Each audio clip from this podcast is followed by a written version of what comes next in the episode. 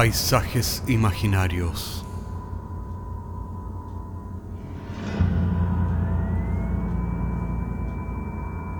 Una producción Cortés Rojas.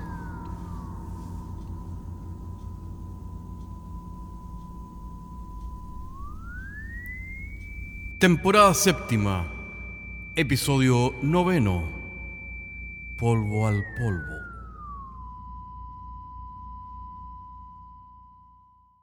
Y dice la Biblia que polvo eres y en polvo te convertirás, sugiriendo que la vida tiene un principio y también un final, como una metáfora de lo que es el tiempo, como la metáfora que la vida es del tiempo.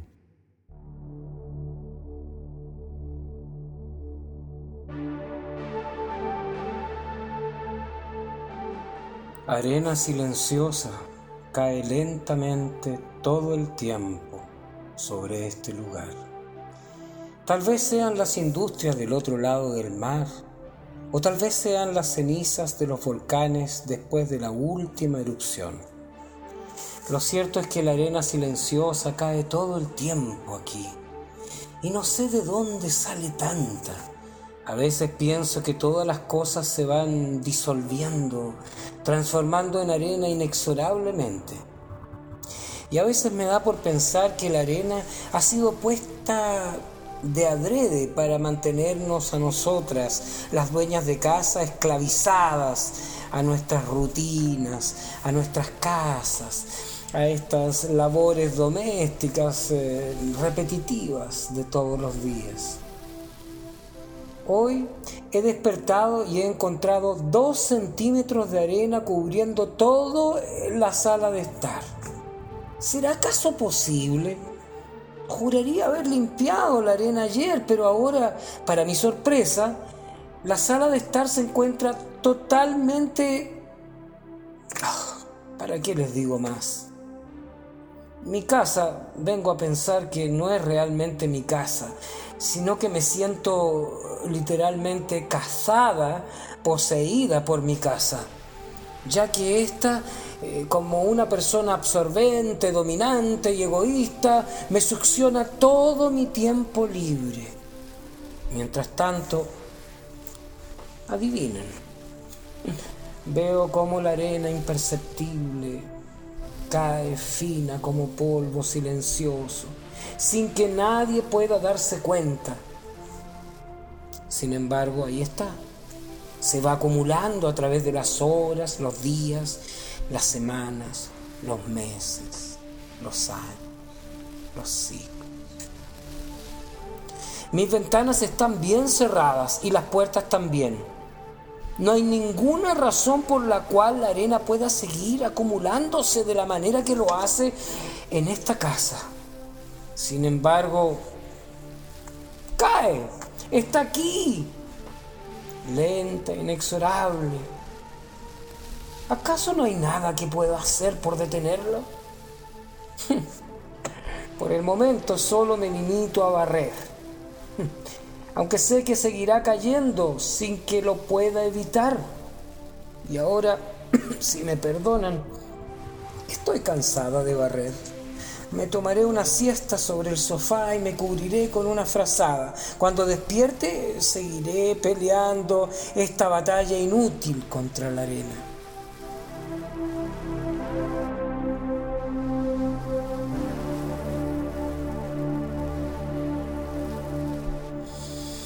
Es otro día. He despertado. Pero, ¿saben? No puedo moverme. Eh, no se trata de ninguna parálisis del sueño, por si lo han pensado. Es que sencillamente me siento sepultada por la arena. He logrado liberarme a duras penas y ponerme en pie. El sofá, sépanlo ustedes, ha sido sepultado. Miro a través de la ventana y veo las calles desiertas de un pueblo fantasma casi sepultado. ¿Cuánto tiempo he dormido entonces? Oh, me temo que es difícil precisarlo. Las leyes del tiempo no tienen poder dentro del reino de los sueños. De manera que bien pude haber dormido un siglo sin darme cuenta, ya que el pueblo donde yo vivo, otro hora vibrante, dinámico y comercial, ahora luce desierto y fantasmal, cubierto por un grueso manto de arena sobre los techos y las calles. Los hermosos jardines yacen sepultados e incluso las lápidas del cementerio ya no existen ya que han sido completamente cubiertas. La arena fina que cae inexorablemente sobre esta ciudad, sepultándonos lentamente por mucho que nos resistamos. Somos los últimos habitantes de este lugar. Y ahora tengo miedo de dormir, ¿saben? Aunque dormir es también inevitable.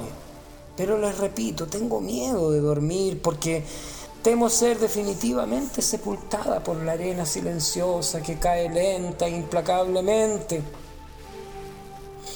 Mucho me temo que después de mi inútil batalla contra la arena el sueño me vencerá finalmente. ¿Saben?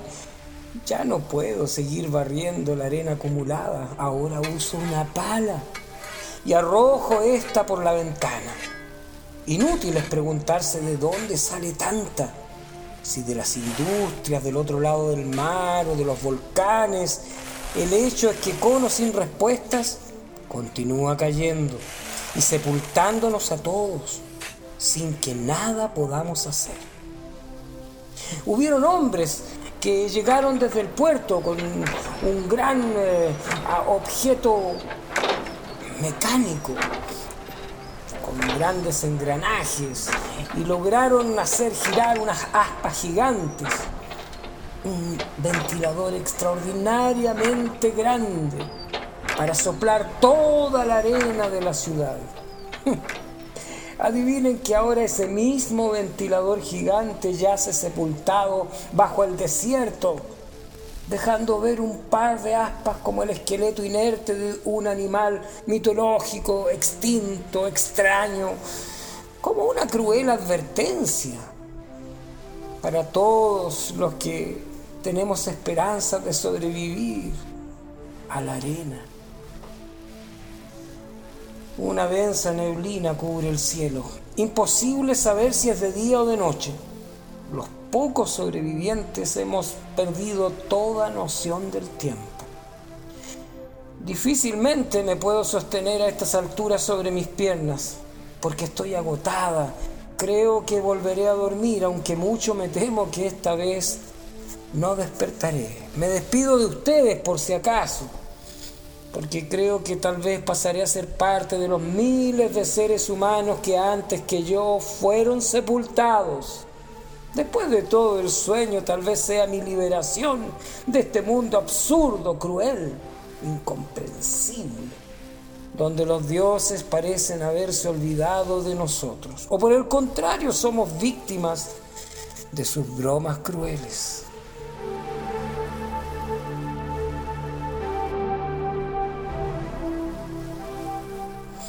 He despertado nuevamente. Pensé que no lo lograría. Esta vez, eso sí, sé que no podré moverme ni un centímetro siquiera por mucho que me esfuerce. Sin embargo, respiro. Estoy viva. Puedo escuchar ruidos y golpes a lo lejos. Parecieran ser sonidos de herramientas como chuzos, picotas o palas. No sé cuánto he dormido, es inútil saberlo a cabalidad, aunque a juzgar por el polvo, la arena y las cenizas, me temo que esta vez he dormido miles de años. La ciudad obviamente yace sepultada, y... pero he sobrevivido todo este tiempo en un estado letárgico de animación suspendida. Tal vez, después de todo, soy como un oso que ha dormido un largo invierno, o como una cigarra que espera el tiempo de su resurrección. Sea como sea, esta vez no desperté por mí misma, sino que han sido los ruidos de las herramientas que vienen del exterior los que me han sacado de mi largo y confortable sueño. Las horas pasan y los sonidos de las herramientas las escucho cada vez más fuerte, señal inequívoca de que quienes sean los que producen estos sonidos se están acercando. Ahora sus herramientas han dado con el techo de mi casa. Siguen cavando inexorablemente. Se escuchan las órdenes de un hombre que los dirige. El idioma que logro escuchar es desconocido me suena barbárico y gutural. Uno de ellos ha roto el techo y ha caído sobre el suelo de mi sala de estar. Los otros dos sujetos bajan por una escalera. Uno de ellos emite una luz desde un objeto que tiene en su mano. Curioso. Están despejando el área y en cuestión de minutos darán conmigo. ¿Qué creen? Efectivamente, uno de ellos da con mi rostro me alumbra con su objeto luminoso y al ver que pestañeo y que su luz contrae mis pupilas, se pone a gritar como un loco. Corre de aquí para allá como si hubiera visto un fantasma. Y yo, por mi parte, no puedo dejar de reírme. Llevo miles de años en esto. Eh, solo me queda reír. Los otros dos hombres comienzan a cavar a mi alrededor apuradamente, como que si yo me estuviera muriendo, como que me fueran a salvar. Uno de ellos me da agua para beber. Mis labios están pegados, sin embargo bebo un poco.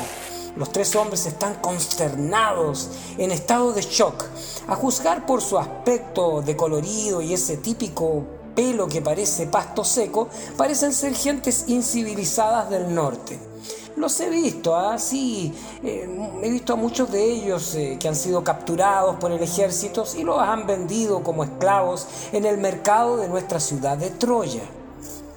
Los hombres que cavan se dirigen a su jefe con el nombre de Herr Chileman, el cual toma notas en una libreta con sus lentes redondos al tiempo que se alumbra con una especie de lámpara.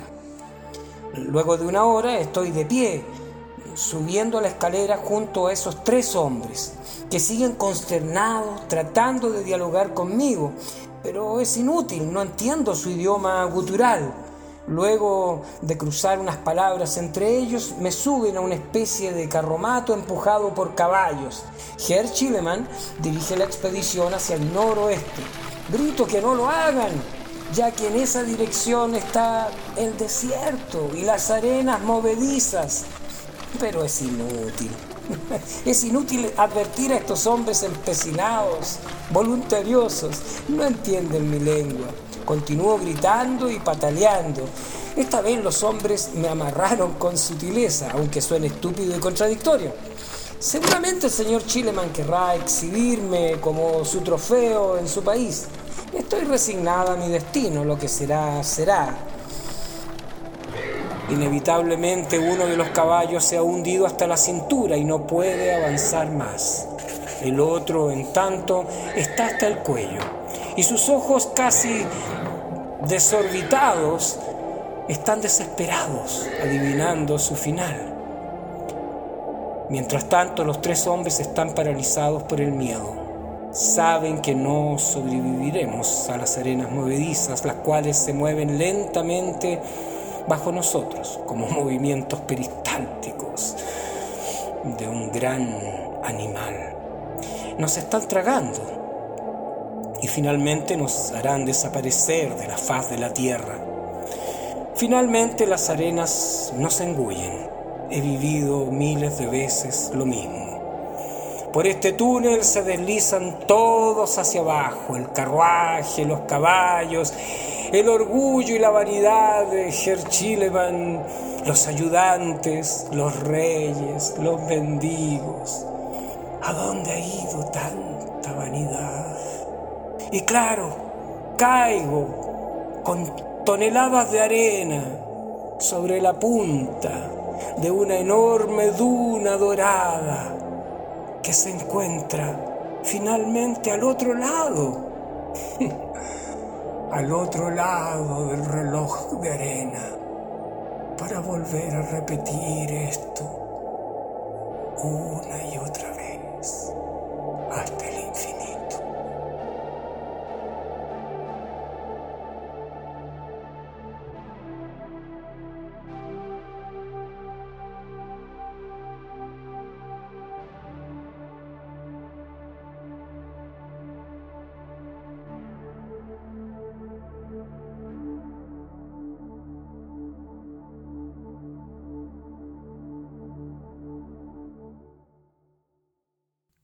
Arqueólogos que cavan en el polvo y que en realidad cavan en el tiempo para desenterrar ciudades del pasado.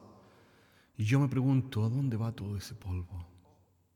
Tal vez a cubrir nuestras ciudades modernas. Hasta la próxima semana.